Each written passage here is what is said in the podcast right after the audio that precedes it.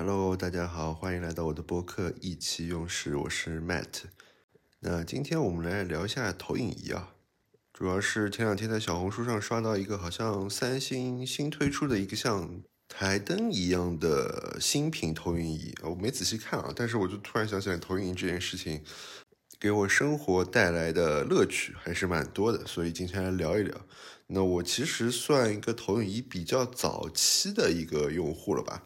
就在现在这些什么吉米啊、坚果这些呃科技公司出的投影仪还没出来之前，呃，大学的时候，我爸就拿回来一个公司里面淘汰的不要的一个投影仪，就是一个很老式的那种灯泡的投影仪，好像分辨率也就七二零 P 吧。然后一开始也没在意这个东西啊，嗯，就是觉得好像用不到。呃，突然有一天心血来潮，哎。我的床上面正好有一面白墙，然后那我是不是可以直接呃把投影投影到那个大的白墙上面？那我就可以看电影了，对吧？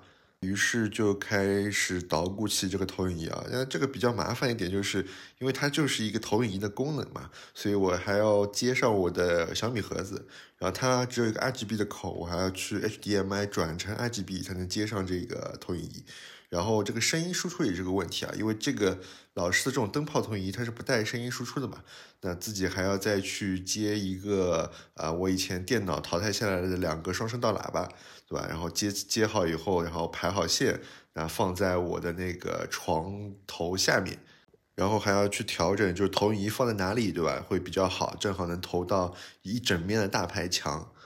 就整个过程虽然麻烦，但是还是蛮有这种 DIY 的乐趣的。然后最后的效果也很好，就是我晚上关了灯以后，啊，从那个灯泡投影仪直接投到大白墙上，那个效果是特别好的。然后我就这样子用这个投影仪看了很多很多电影啊，是或者说电视剧啊什么的。我印象中有好像有一个周末吧，我一连用投影仪看了六部啊电影。那后来结婚了以后，然后就搬到新家了嘛。就是因为这个，当时那个投影仪带给我一个非常好的体验啊，所以我在家里的小房间，呃，特意留了一面大白墙，对吧？然后买了一个吉米的，我忘记好像是 H 三还是什么的，反正七二零 P，那时候七二零 P 已经可能算吉米还算不错的一个系列了啊，接近将近三千多块钱，然后买了这样个投影仪，然后啊专门去买了一个木板架子搁架，对吧？放在那个墙上，然后再把投影仪放上去，然后投在大白墙上。然后用这个投影仪，我和我老婆也看了很多的电影。然后我那时候我记得驾校考试的时候，还用这个投影仪接了 PS 四，对吧？然后打开那个 GT Sports，然后去模拟，对吧？在如何在行车道上去开。然后打游戏的时候就会发现，这种投影仪有个问题啊，就是它的延迟特别高。然后你发现很明显的能看到，就是你左转一下的时候，它要隔大概零点几秒才会去有这样子在画面上这样一个反应。然后包括你打 NBA 的时候，这个延迟其实还是蛮影响这个体验的。所以我现在啊开赛车啊使用的那套投影仪的装备啊，它当中那个投影仪是一个 4K HDR，并且有一个低延迟功能的这样一个投影仪。当然，如果要有这样子低延迟功能，而且 4K HDR 这样子素质的。呃，激光投影仪的话，其实是非常非常贵的，将近可能要一两万左右。所以我最后还是选择了回归了这个灯泡机，买了 ViewSonic 的一个呃 4K HDR 的一个灯泡投影仪，将近应该四千多块钱吧。它带一个低延迟的一个游戏模式，呃，使用下来其实你在打游戏中不会有任何的延迟的感觉。那现在这个灯泡机相比那个吉米啊、坚果，对吧？这些。呃，科技公司的呃激光投影仪来说，啊，当然也有它的缺点，也有它的优点，对吧？它的优点就是我前面说的那个价格便宜，对吧？同样的素质，同样的这个功能下，它的价格是比较便宜的。然后第二个就是说它的流明数，对吧？它亮度特别高啊，所以你可以投得更远，然后整个色彩啊，这个表现会更好一点。那缺点就是音箱极烂，是吧？就两个五瓦的喇叭完全没有办法去作为一个正常的喇叭使用。但还好还好，我家里有现成的音箱，对吧？然后正好接上还可以用一下。那吉米坚果这些激光投影仪啊，它的功能会更加强大，包括比如说。啊，补帧啊，对吧？就看一些可能更高帧的动画，它能当中有一些补帧的功能，然后包括它的一个呃激光对焦，那激光调正它的梯形，对吧？它的功能会很强大。那它一体化也会更好一点，它的音箱对吧，会跟比如说汉曼卡顿去做做合作，呃，音质会比较好。那同样的，它当中也会有自己的一个呃软件系统，对吧？你就可以在上面直接点播了，不需要再连一个小米盒子啊或者什么的。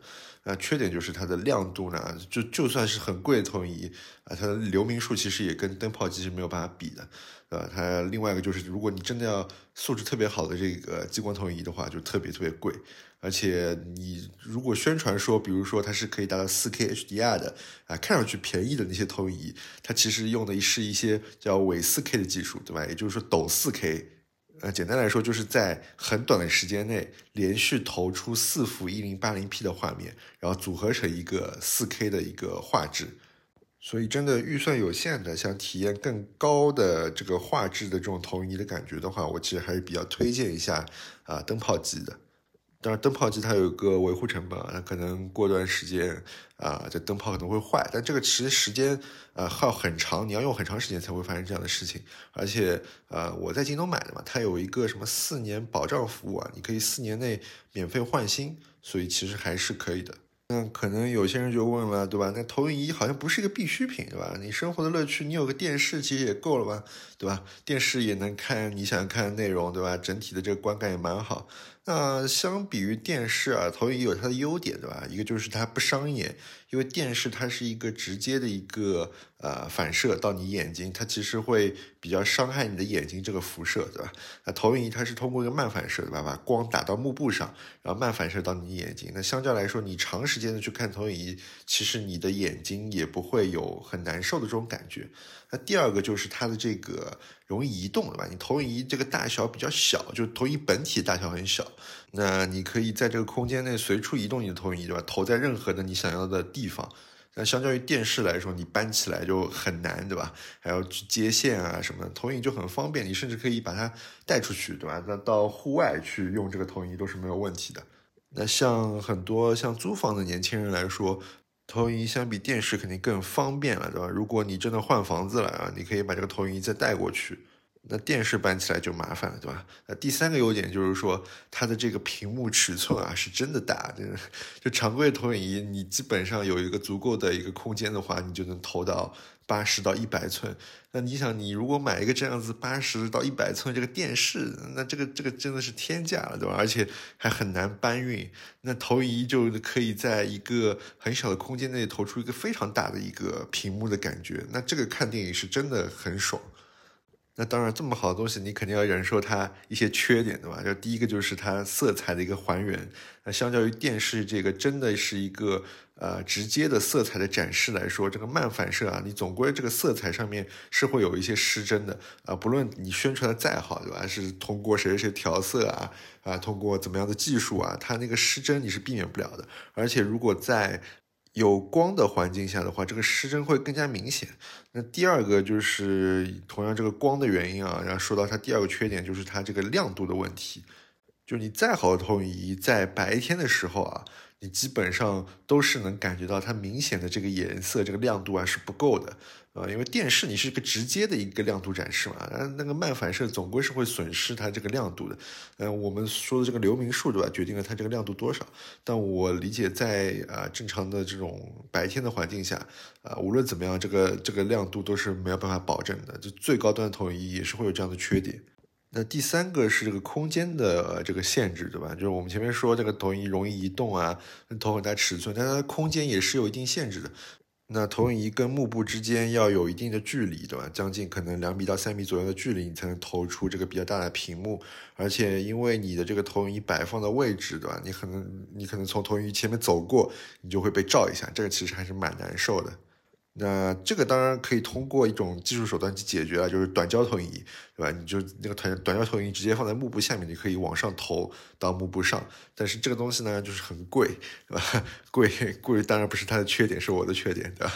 那还有就是你要有一个幕布或者有一个大白墙，否则你这个投影投出来这个感觉就会非常的糟糕。那我为什么说这个投影仪是这个生活乐趣的这个必需品呢？主要原因还是它的这个玩法、这个场景是特别的丰富的。那第一个就是最常规的一个场景，对吧？就是你在家里。然后一个幽静的晚上，对吧？你把房间灯关了，投影仪把这个画面一投到墙上，对吧？你看电影啊，或者做其他事情也好啊，这个东西都非常的有沉浸感。这个沉浸感是电视啊，其他的东西是没有办法比拟的。呃，还有一种玩法就是，呃，现在有很多这种呃吉米啊这种投影仪里面会内置一些呃窗外景色，就是你可以投影仪在你的墙上投出一个窗，那窗外是比如说是呃热带雨林啊，或者说沙漠啊，或者一些星空这样子景色，就整体你就会感觉好像你在墙上开了一个窗，对吧？窗外就是不同的景色，这哇这种感觉配合它这个音响来来说，非常有这个沉浸的这种体验的感觉。而且它现在因为这个画质啊特别好，呃，所以你看上去真的恍惚之间，啊，网络好像是真的一样。所以这个投影仪是可以塑造一个非常一体的这种沉浸的空间给到你的，对吧？我们虽然蜗居在这样一隅中，但但是在投影仪这样一开的时候，我们就感觉好像能看到全世界。啊，第二个就是因为这个投影仪啊，它是还具有非常有乐趣的，它是有一些互动性的。啊，如果大家知道的话，就索尼之前推出过一个桌面投影仪，你把这个投影仪放在桌子上，对吧？它就会在你的桌上投出这个 Android 这样子一个大的一个屏幕，然后你可以通过这个桌面啊去玩一些游戏，啊，你就在桌面上做一些动作，比如推球，对吧？两个人互相推球，呃，这样子玩，然后它其实投影仪可以识别到你的动作，然后就像一个触摸屏一样，你在桌面上有这样的东西可以啊跟别人做互动、做游戏。那这个场景还有一些衍生，比如你在办公环境的用这个桌面投影仪，那就可以在桌上投出个触摸屏，你在上面写写弄弄啊、点击啊，然后看 PPT 啊，什么都是非常有意思的。那第二个互动性的玩法就是你可以把这个投影，对吧，去投射在这个一些物品的这个表面，对吧，去塑造这个表面，对吧，一个不一样的质感。就有一些电影你会看到，他会把投影，然后投一些东西在别人的脸上啊，或者在一些物品上面，就感觉哎，这个空间好像与众不同，对吧？这个好像看着是一个花瓶，那上面怎么有一些与众不同的感觉？那包括日本比较著名的这个设计师深泽直人，他当年做了一个展，那个展就是在你的这个办公桌上有一块白色的这个啊幕布一样的东西，然后在这个幕布在上面，它其实是有个投影仪的，然后你可以通过桌上的这个电话去拨打，说我要。啊，比如巴塞罗那的天空，那这个呃最上面这个投影仪就会把这巴塞罗那那个录像那个天空投在这个白色幕布上，那你从下往上望去就能看到那片与众不同的这个世界上独一无二的巴塞罗那的天空，对吧？这个在其实这个投影仪都是互动的这种东西啊，在展览层面上其实用的还蛮多的，包括去年安藤忠雄的建筑展，对吧？它当中有一个长岛的一个非常大的地面模型。呃，他也用投影仪去在不同的时间去点亮了啊不同的建筑物，然后通过这样的方式去单独的去介绍每一个建筑物。所以在展览层面，这个投影仪的这个用法非常的有趣。